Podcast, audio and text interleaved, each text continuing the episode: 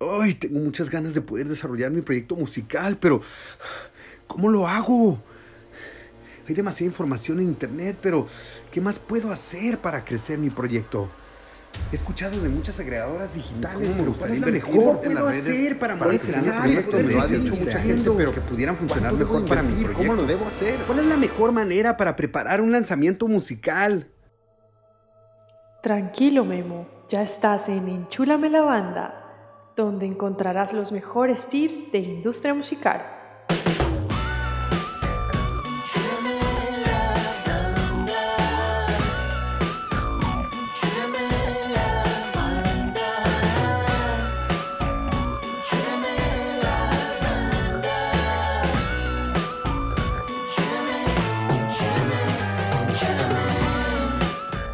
Buenas, buenas. Bienvenidos a este su podcast Enchúlame la banda. Los dejamos con sus anfitriones desde Bogotá, Colombia, Daniela Santamaría y Memo García desde Tijuana, México.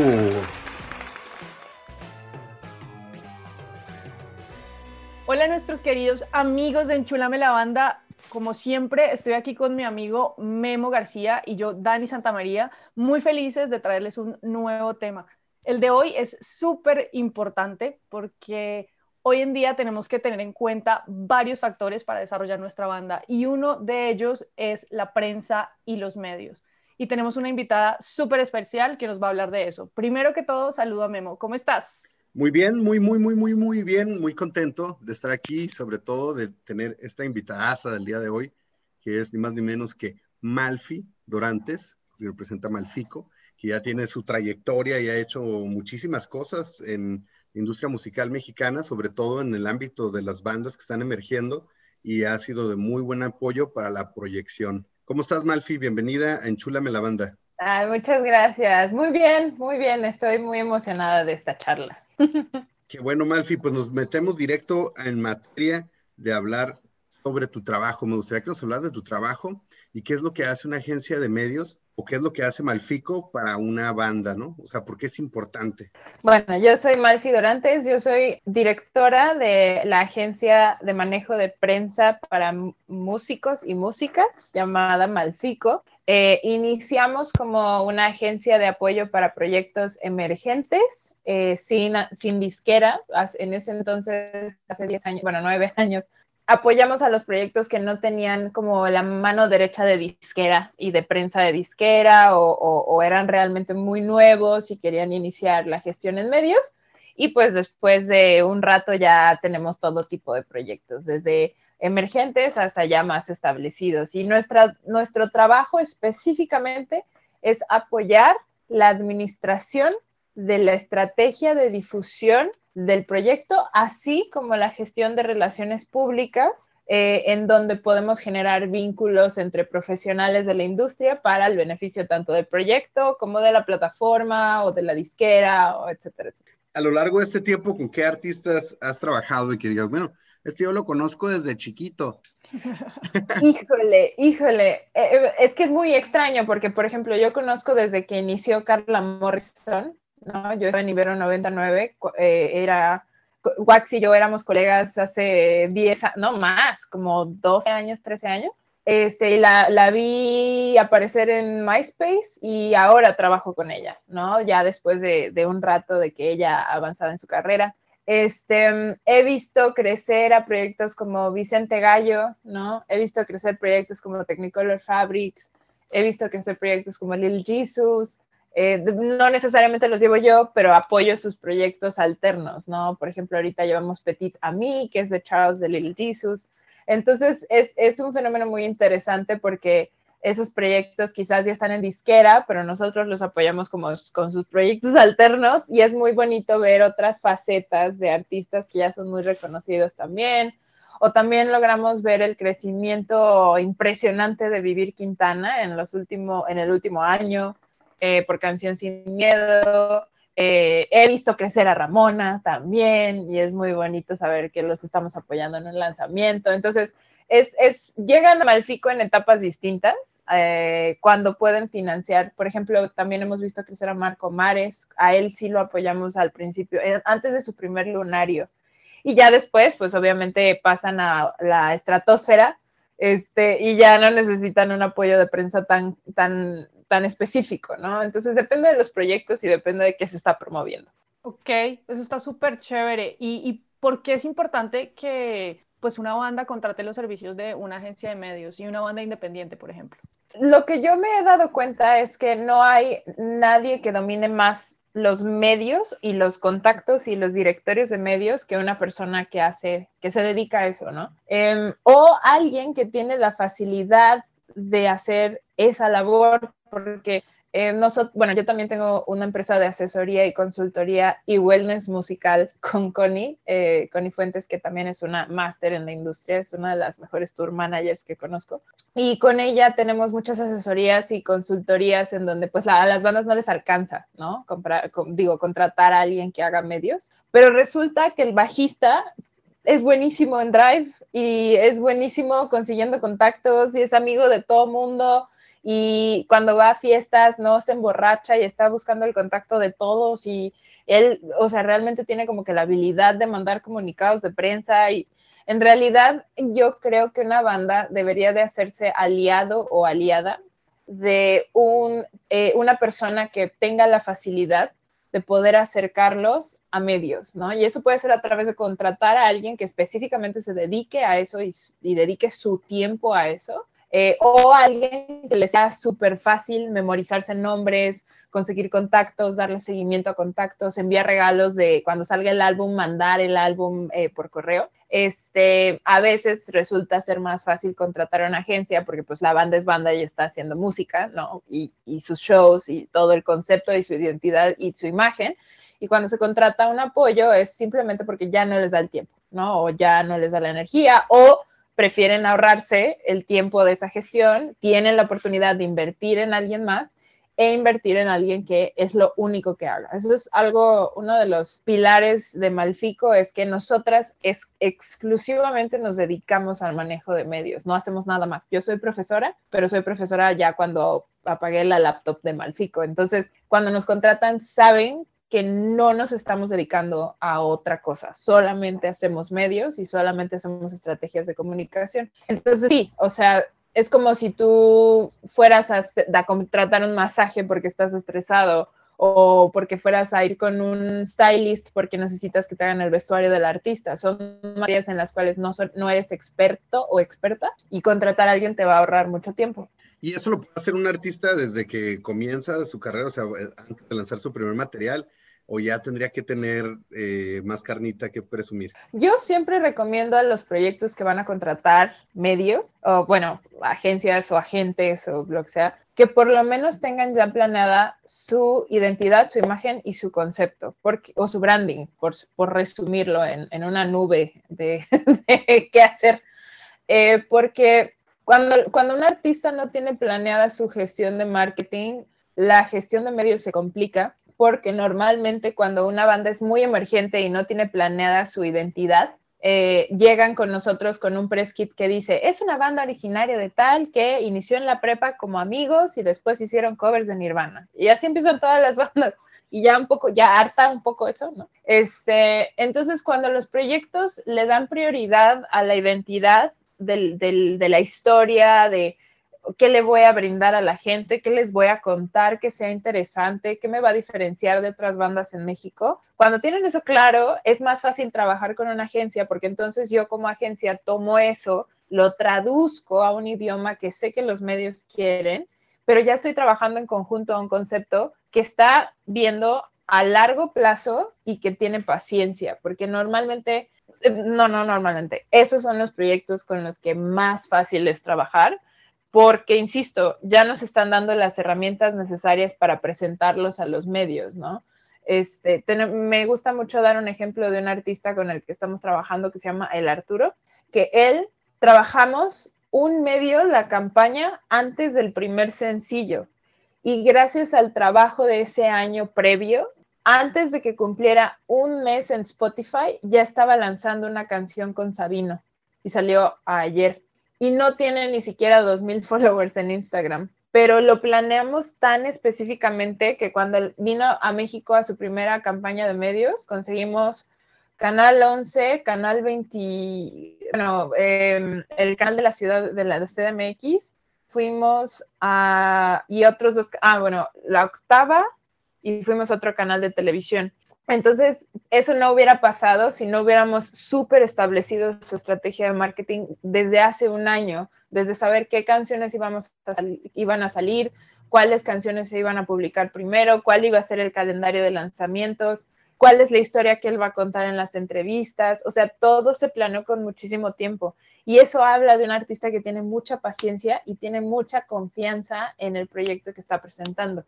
Entonces, para también resumir esta pregunta con otro tema, es muy importante que los proyectos musicales tengan confianza en sí mismos para que el equipo quiera trabajar con ellos porque saben que son personas profesionales que están invirtiendo su tiempo y su esfuerzo en un trabajo que alguien más va a mover, justamente lo que, lo que hemos platicado en otras ocasiones. O sea, una banda debe de saber que tiene que primero forjar una base lo suficientemente fuerte para que quien se añada solamente agregue y no tenga que empujar o no tenga que jalar o no tenga que, ver si, si invierte el tiempo y funciona. No, y eso ya es responsabilidad de la agrupación. Entonces, una vez que una banda ya esté lista y diga, ok, ya tengo un concepto, ya tengo un branding, ya le pregunté a colegas, no necesariamente a novias, porque, insisto, si ustedes le enseñan una canción a la novia o al novio, no va a haber error. Todo está perfecto, está maravillosa. Obviamente se le hicieron a ella, ¿no? Y no pueden quedar mal.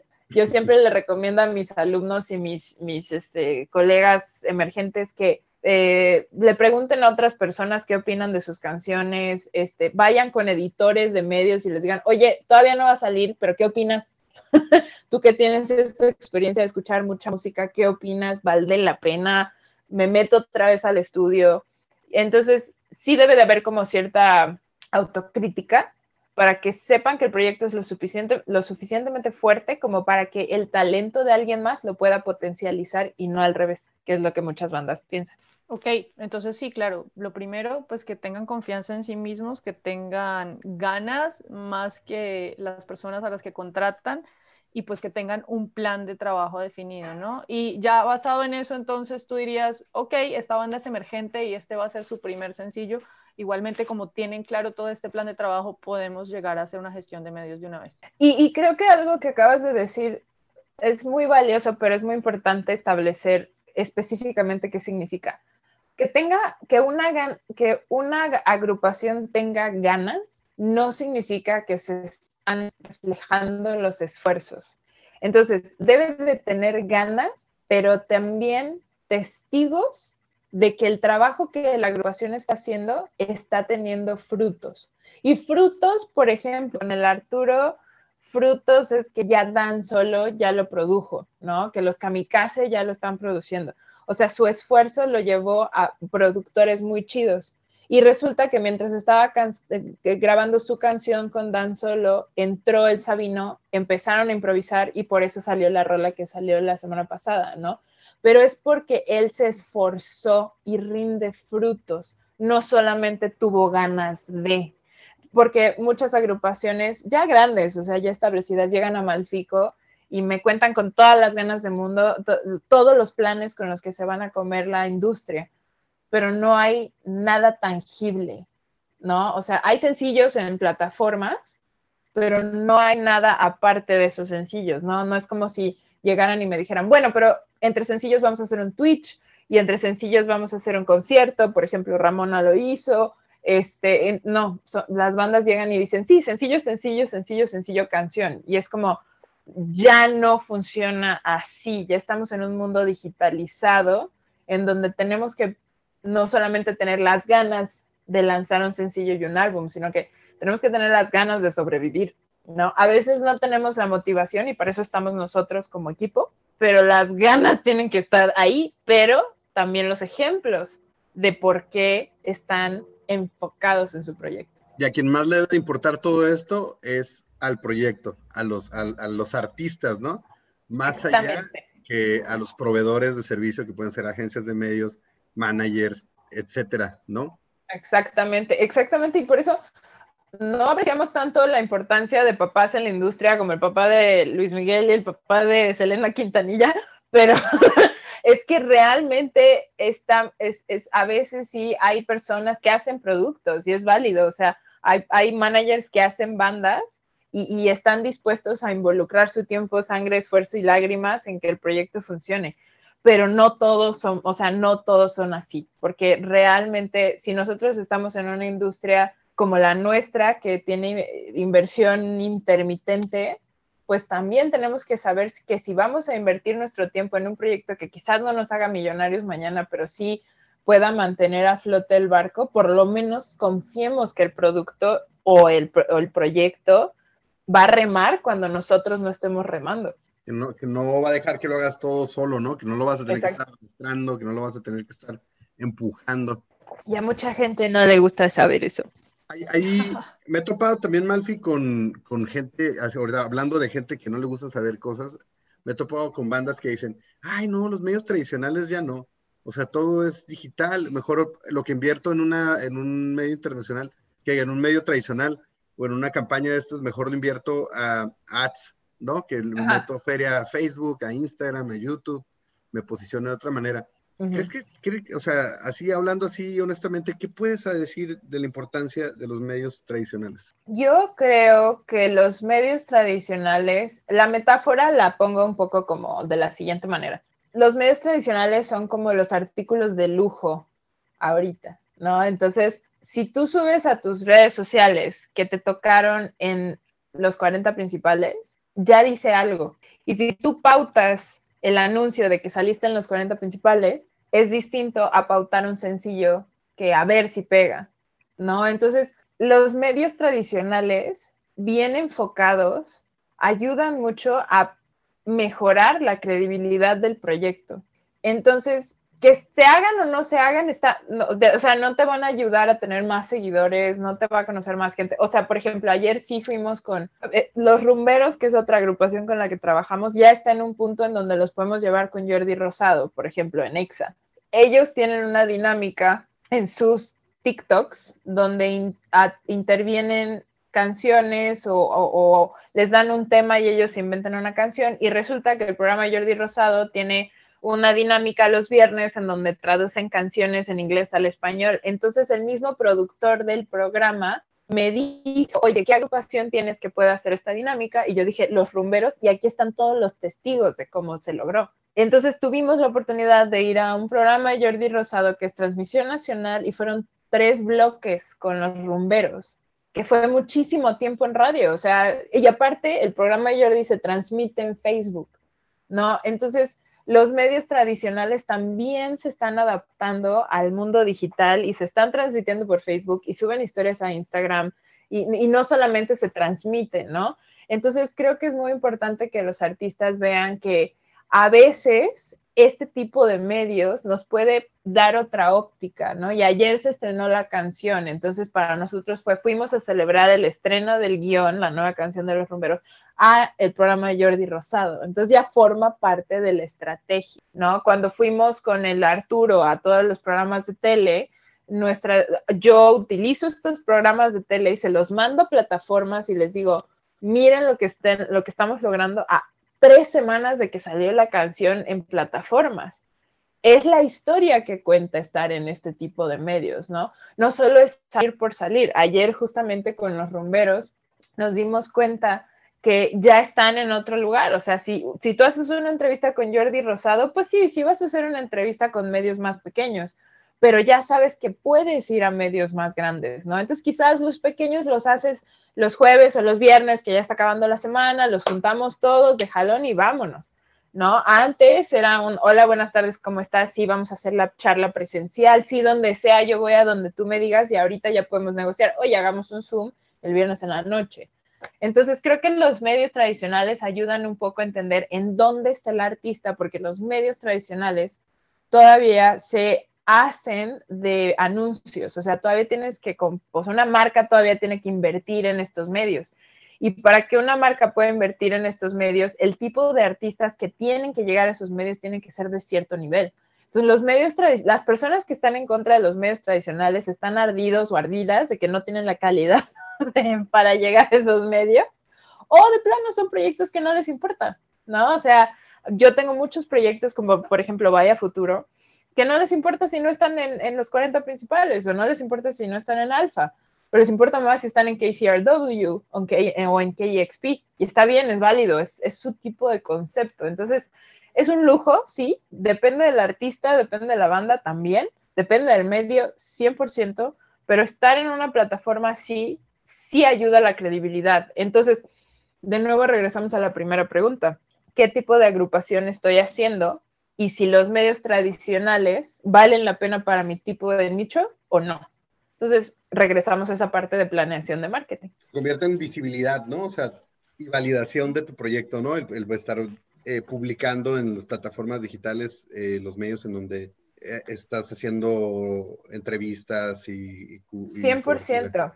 Y por ejemplo, hay artistas que no valoran algunos medios cuando ese medio es quien va a convencer al editor del playlist de ponerlos en un playlist. Y, a veces no lo valoran. Entonces es como, ok, ten, aquí están todos tus medios, mándale tu reporte de medios a Spotify y después hablamos. Los artistas a veces no entienden todo el universo que involucran los medios. Y los medios masivos o los medios como les gusta a mis alumnos decirles, no los tradicionales, los medios físicos, ¿no? Porque en, la mente de mis alumnos de 18 años, medios tradicionales son los blogs. Entonces, los medios físicos este, ayudan mucho al pitch para plataformas, al booking, ayudan mucho a otras cosas, a styling, a, a convencer a otros medios, a convencer a artistas para featurings, o sea, muchas veces mis artistas, eh, bueno, los clientes que, con los que trabajamos a veces nos mandan nuestros reportes de medios a otros artistas para convencer, para un featuring, una producción. Entonces, la verdad, no está de más. Claro.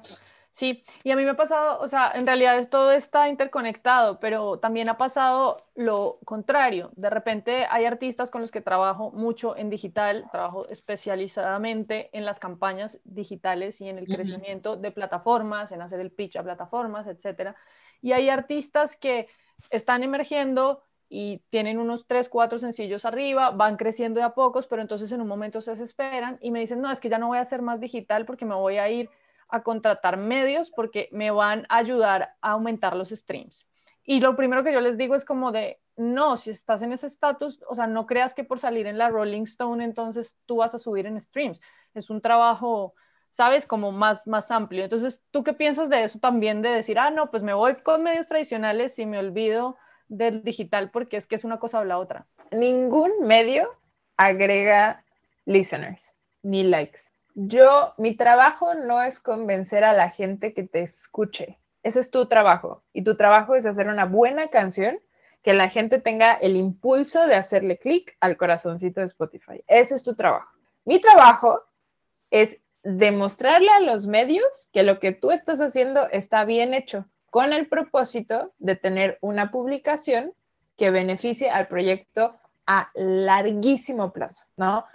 Los artistas que ven a corto plazo una carrera musical no van a sobrevivir en la industria, porque los proyectos que más duran son los proyectos que más pacientes son y que más se equivocan y que más medios hacen y que, y que después de ocho años siguen contestándole al blog chiquito, porque saben que ahí tienen un fan, saben que ahí tienen un like, saben que ahí tienen un share, ¿no? Entonces, a mí no me gusta trabajar. Yo desde un principio digo esto, o sea, en mis juntas iniciales, yo a, la mayoría de mis proyectos que empiezo a notar que hay como que cierta este, desesperación, sí les digo, los medios no traen likes y los medios ya no venden boletos. Ese es tu trabajo. Mi trabajo es demostrar que tu música es muy buena, validas, validarla a través de los, perdón, los medios.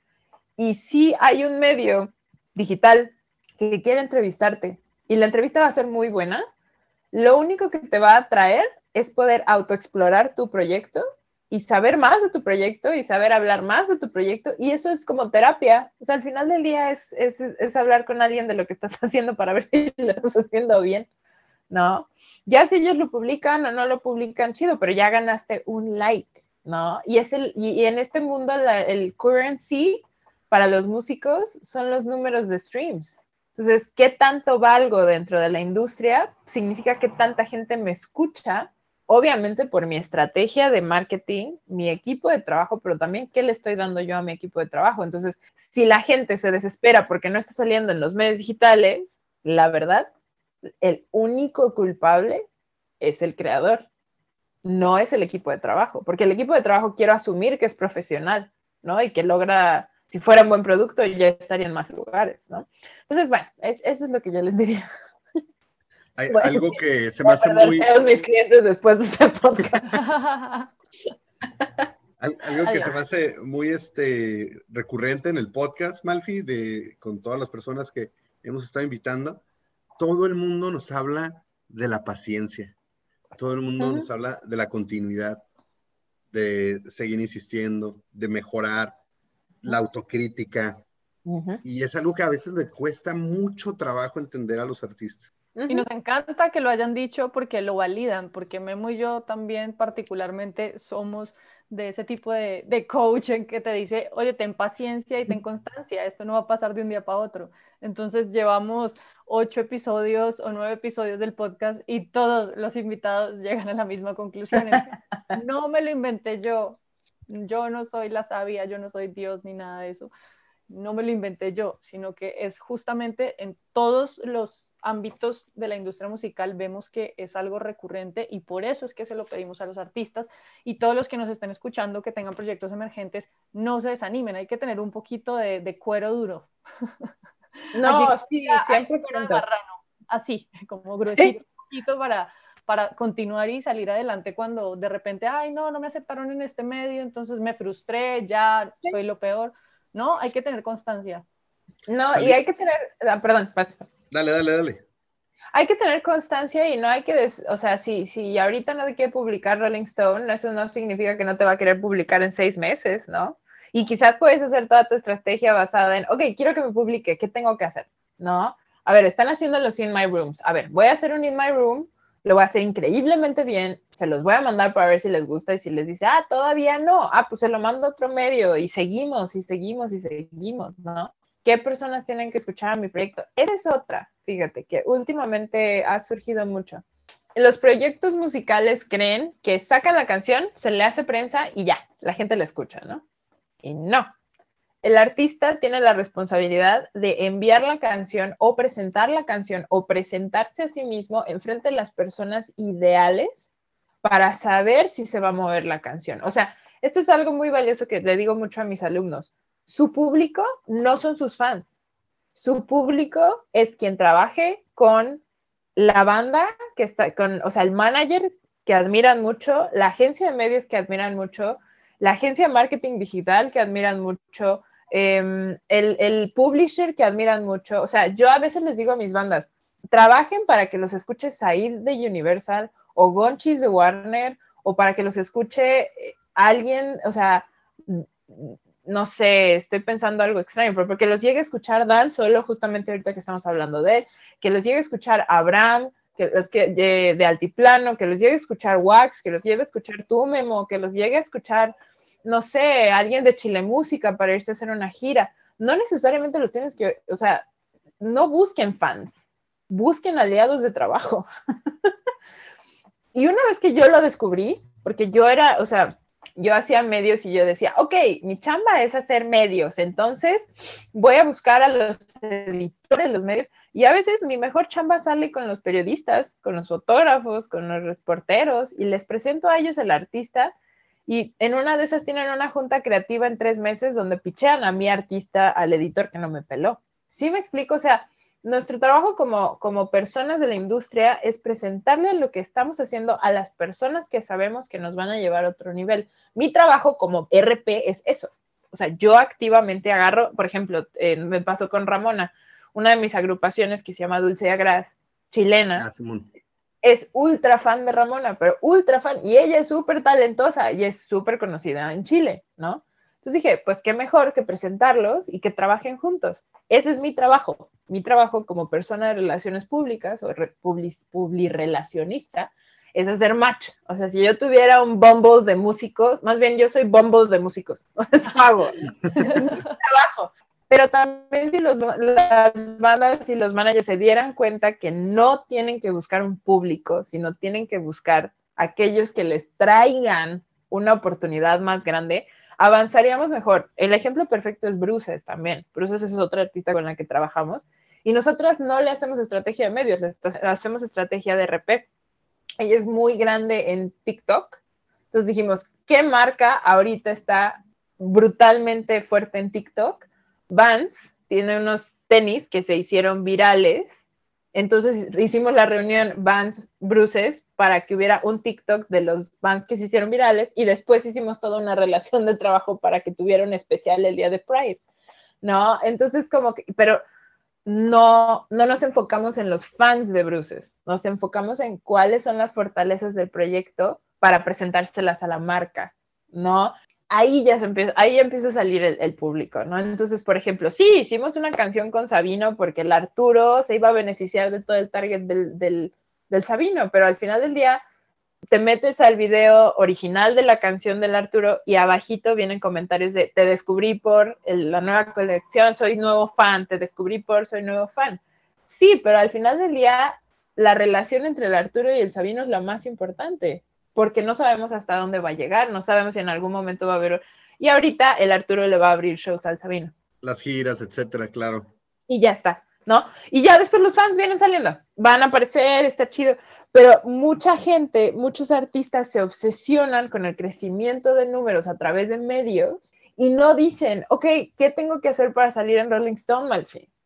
¿No? O sea, y ese es su objetivo, ¿no? Es como, ok, quiero hacer un In My Room, hagámoslo. Malfi, puedes mandarlo a ver qué te dicen y si te dicen que no, ok, podemos mandárselo a otro medio. No, es como, hagamos medios, no, yo tengo un poquito más de esta onda de sí, ser un poquito más estratégica y, por ejemplo, si, si somos, por ejemplo, a ver, mándame esto, a ver, vamos a mover esto, a ver, mándame esto, a ver qué pasa. Y de forma estratégica, yo estoy pensando más en esta onda de, ok, aquí te lo puedo presentar que nos pueda traer más oportunidades, ¿no? Hay muchos agentes de medios que lo único que hacen es conseguir y conseguir y conseguir y conseguir y conseguir medios sin estrategia también. Si a ustedes les late, chido, pero pues no es la única opción. Oye, y, para ir cerrando, ¿cuáles serían los don'ts de, que le podríamos dar a los músicos, a los artistas? Ah, está bien fácil. El don't principal es no creas que tu equipo de trabajo es el encargado de traer lo que tú quieres para tu carrera.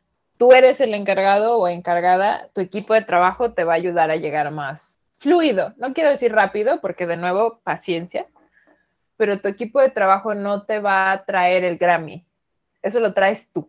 Tu equipo de trabajo te ayuda a avisarle a más gente que lo ganaste. ¿Qué otro don't? Otro don't es contratar una agencia de medios. No contrates una agencia de medios porque quieres tener más listeners. Contrata una agencia de medios para tener más credibilidad. Validez. Y otro don't es no contrates una agencia de medios en tu primer sencillo, contrata tu agencia de medios cuando tengas una estrategia de marketing y un branding lo suficientemente fuerte como para que la agencia de medios solamente sea una facilitadora, no que sea, no sé, no que te tengan que hacer la estrategia ellos. No te lo van a construir. no, la agencia de medios, esto es algo que tampoco dice mucha gente y dudo que mis colegas lo digan mucho una agencia, si tú no tienes una estrategia de branding y de marketing, la agencia de medios la va a crear en beneficio de la agencia de medios. ¿Eso qué significa? Si tú llegas a una agencia de medios con un producto vacío, la agencia de medios va a hacer lo que le beneficia a sí misma. Entonces, te va a, te va a sugerir cuándo lanzar. o sea, nos, nos acaba de pasar con el lanzamiento del álbum de Ramona. ¿Te acuerdas que te sugerí que nos quedáramos en una fecha específica? Porque si no, iba a beneficiar otro, o sea, si, si lanzábamos después, iban a venir muchos lanzamientos que iban a opacar este. Yo te lo dije porque yo admiro, los respeto y me encanta trabajar con ustedes, pero yo me metí en un problemón porque ese día para nosotras es muy complejo, pero yo no te voy a decir, oye, mejor lanza este día porque a mi agencia de medios me conviene. No, ese es el peor error que puede hacer una banda, confiar en los, las fechas de lanzamiento por el beneficio de la agencia. A veces hay agencias de medios que si no les dan la estrategia, la estrategia se la hacen en la agencia y la agencia solamente está beneficiándose a sí mismo en sus propios tiempos. Entonces yo sí lo que les recomiendo es, si ustedes van a contratar una agencia de medios, es porque ya estudiaron la fecha de lanzamiento, están perfectamente claros de qué siguen los próximos meses, porque así la agencia de medios no les puede decir, ay, no, mejor lanza este día, porque sería, yo agencia de medios tengo menos trabajo. Digo, yo insisto, Ramona, los, los admiro muchísimo, me encanta trabajar con ustedes y yo quiero que Ramona crezca muchísimo con este nuevo lanzamiento, por ejemplo. Aunque yo ya me, yo me haya metido en problemas porque significa que vamos a dormir menos esa semana, que pues al final del día es un sacrificio que estamos dispuestas a hacer porque sabemos que el proyecto vale muchísimo la pena. Pero si yo hubiera sido una mala agencia de medios, yo te hubiera dicho, ¿sabes qué? Lanza en julio pero en julio son vacaciones de verano y nadie lo va a pelar, pero eso no lo saben las bandas porque no se están visionando de esa manera, entonces sí hay agencias que sí les dicen, ay, no, saca mejor en julio, es que en julio no hay nadie, vas a ser el único, pero pues la verdad yo no tengo el corazón para decir eso porque yo sí tengo que decirles a mis clientes, es que en julio nadie va a sacar nada. y en junio, y en junio empieza la sobre, la, como la sobre saturación de, lanzamientos previos al lanzamiento de, verano. Y si salimos en mayo, todavía alcanzamos la última colita de mayo, donde todavía tenemos muchísima atención de los medios que todavía no están pensando en qué sacar en julio. No contraten una agencia de medios si ustedes no tienen su estrategia bien planeada, porque entonces la agencia de medios se las va a adecuar a tiempos que a ustedes no les convienen, pero a la agencia sí. Y ese es un tema. Eso ya es falta de ética. Yo personalmente no la hago. O sea, yo por profesión, prefiero ser profesional y decir, tú saca cuando tengas que sacar. Y si no nos puedes contratar, neta, te conviene más ajustarte a nuestros tiempos. Ok. Eso está bueno que lo menciones. Me gusta mucho porque eso también es algo eh, bueno para mí o nuevo para mí escucharlo de, de, de ti. Y es, eso me ha pasado con artistas que están creciendo su estrategia, que tienen unos lanzamientos, eh, dos o tres o cuatro, y hacen primero estrategia digital y luego van a ir a contarle a los medios, pues van a contratar una agencia de prensa para pues contarle su historia y que los posicione. Y me ha pasado, me ha pasado que vuelve el artista y me dice, no, Dani, es que nosotros tenemos este plan de lanzar de aquí en adelante cada tres meses un sencillo y la agencia de medios me está diciendo que no, que eso no es así, que por conveniencia de ellos hay que hacerlo diferente. Y le digo, pero, güey, si ya tenemos un plan de trabajo en el que estamos también creciendo, ya así estamos logrando crecer los números también en digital, eh, aumentar los streams, aumentar nuestros followers en plataformas. Ya tenemos una historia contada. ¿Cómo así que la agencia de medios te va a decir que no saques en tres meses, sino en seis, porque tienes dos con ellos? Entonces, pues, y, y pasa, ¿no? Y hay agencias no voy a decir nombres, pero con las que he trabajado que literal me dicen así como de no, pues o sea, es que es así o si no, pues no hagan medios con nosotros. Y yo muchas veces he tomado la decisión de, oigan, no sé, ustedes son el artista, pero pues no es una cosa o la otra y si no podemos trabajar en conjunto, pues no me parece. Y tampoco les voy a recomendar que hagan el lanzamiento ese día, porque también yo sé, ok, esos días están saturados, o esos días ya nadie te va a pelar, o resulta que si tú eres una banda emergente y vienes haciendo lanzamientos cada dos meses y luego te esperas seis para sacar la siguiente, vas a perder la audiencia y todo ese tipo de cosas. Es, muy buen, es muy buen tema que, que, lo toques porque realmente no era una pregunta, pero surgió así y es algo que sucede muchísimo. Mucho. Y también, ahora sí es muy válido de la agencia poderte decir, quizás no te puedo hacer eh, promo de todos los lanzamientos porque, porque canibalizaría el mismo proyecto, ¿no?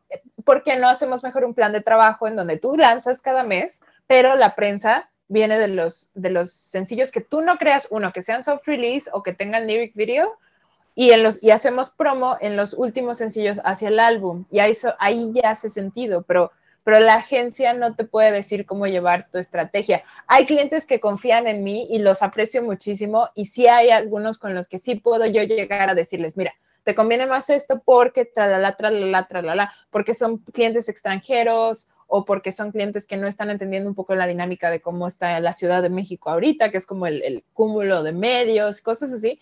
Y, y sí tengo la confianza de decirles, mira, te recomiendo esto, pero siempre me justifico con un, no, no me justifico, perdón, siempre me explico con un porque lo que está pasando es esto, no porque es beneficio para mí. Si es beneficio para mí, no soy la agencia adecuada. Y, puede que no sea. Y es válido, ¿no? Las agencias son como zapatos. Con, compras el que te gusta, el que te queda y el que hay, ¿no? Porque a veces es como esta metáfora de un basquetbolista en México nunca va a encontrar zapatos porque pues no hay, los tiene que comprar en Amazon. Quizás tu agencia no esté en México, quizás tienes que, eh, siendo mexicano tienes que contratar una agencia en Argentina o en Chile, quizás, porque depende de cada quien. Y una pregunta que no se hizo, pero yo me la voy a inventar ahorita porque yo sí la vi en el guion. Si ustedes van a contratar a una agencia de medios, se, se tienen que sentir seguros de que la decisión es la correcta. Y si tienen que pasar por varias agencias, está bien, porque así los conocen y así conocen sus resultados. Yo siempre recomiendo que pregunten, no, pregunten así de, oye, tú ya contrataste a tal, ¿cómo te sientes? ¿Qué te gustó? ¿Qué no te gustó? Y ya después de, preguntar a varios colegas, consiguen varias, varias propuestas y así contratan a quien más les cae bien es eso, les tiene que caer bien la persona que les hace medios, porque de cierta manera les están confiando el proyecto. Si ustedes tienen que pasar por cinco o por seis agencias, está chido. Yo no soy agencia para muchos clientes con los que me encantaría trabajar. He perdido, no he perdido, pero he pasado por muchas bandas que no nos vuelven a contratar. Pero yo sé que es porque algo de nosotras no les gustó, no les convino, y hay una persona o una agencia que lo hace mejor esto está bien, porque al final del día están pensando en su beneficio. Y yo no tengo por qué ser una ardida de decir, ah, ya no me contrató, porque no, al contrario, algo no les gustó, pero algo de nuestro trabajo sí le está gustando a todos nuestros clientes. Entonces tampoco vamos a sacrificar lo que tenemos acá por quedar bien con alguien más. Entonces, eso sí es muy valioso de las agencias que, que, o de los agentes, que ustedes decidan trabajar con alguien que les da confianza por el trabajo que hacen con los proyectos con los que están trabajando, no necesariamente por quedar bien con ustedes, ¿no? Y es la típica agencia que te va a decir, sí, yo te consigo todos los medios que quieras, mira, te paso toda esta lista, yo te consigo todo eso. Y es como, nadie puede lograr eso. O sea, si, si ustedes me muestran a mí una persona que les manda una lista de medios y la cumple, díganme quién para contratarlo contratarlo. Oye, Malfi, muchas gracias por, por la charla por aceptar eh, en, medio de, tanta, de tanto trabajo, aceptar esta charlita. Somos admiradores de tu trabajo, en lo personal me ha tocado trabajar contigo y, es una manera de acompañamiento hacia por qué estás sugiriendo los medios, por, o sea, si hay como, me queda claro el trabajo, ¿no? En el proyecto que estábamos haciendo, ¿no? Y este, y pues nos vamos a ir a esta parte final, que es donde más o menos entras a un calabozo ya estoy en uno, llevo un año en uno ya.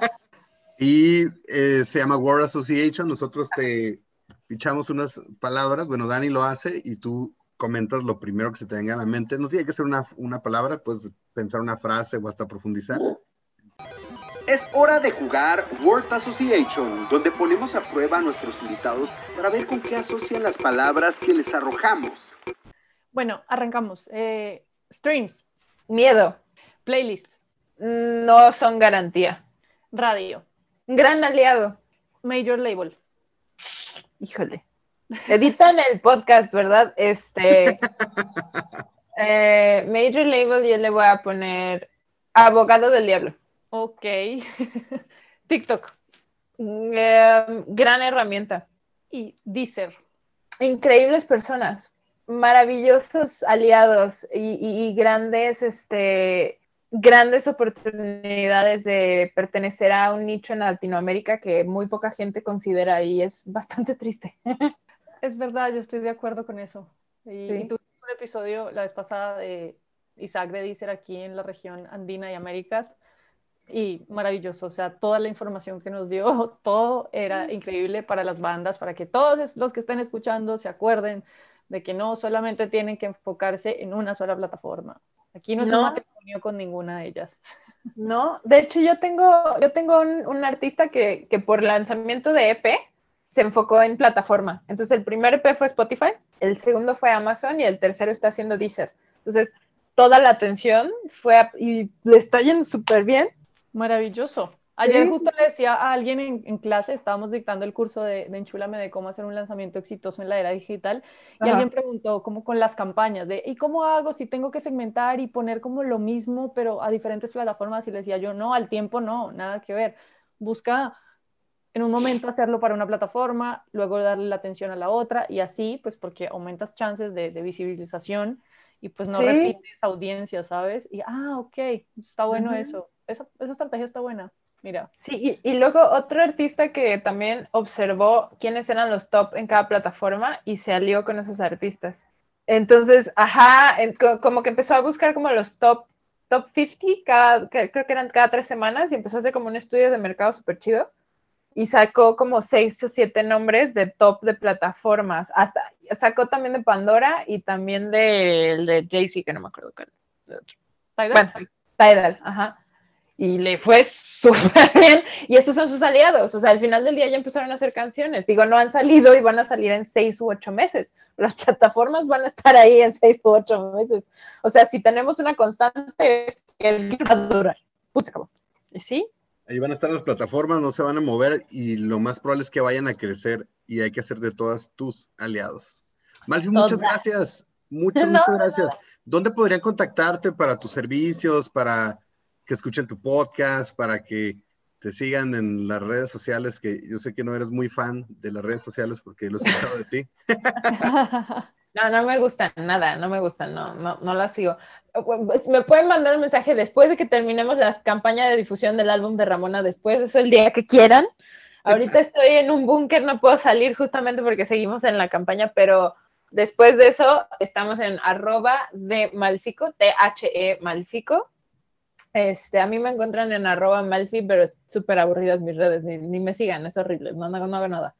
Este, y, este, y pues sí, en, en Malfico, en las redes de Malfico pueden observar todo lo que estamos haciendo. Y también, si ustedes son una banda emergente que necesita un poco más de apoyo en la cuestión de asesoría de autogestión, de prensa o de management, eh, tenemos eh, mi, mi, empresa de bingo en conjunto con Connie Fuentes y ese es bingo-mx y ahí pueden encontrar muchos tips. Ahí subimos como que muchos tips de, acabamos de tener una charla de creatividad con Billor de Porter, este, con Sorry de mano y Dan de altiplano. Entonces está padre porque tocamos como temas de, ok, ¿cuándo vas a agendar tus reuniones de banda sin ensayo?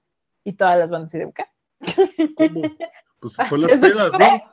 Ajá, exacto, sin alcohol, es la que era la. Entonces, acabamos de tener ese podcast. Entonces, seguramente puede ser complementario a este, no, no, no, no nos tenemos que, que, enojar, al contrario, es, complementario a lo que estás no haciendo ustedes, que es más como específico. El nuestro es más como de charla de chelas.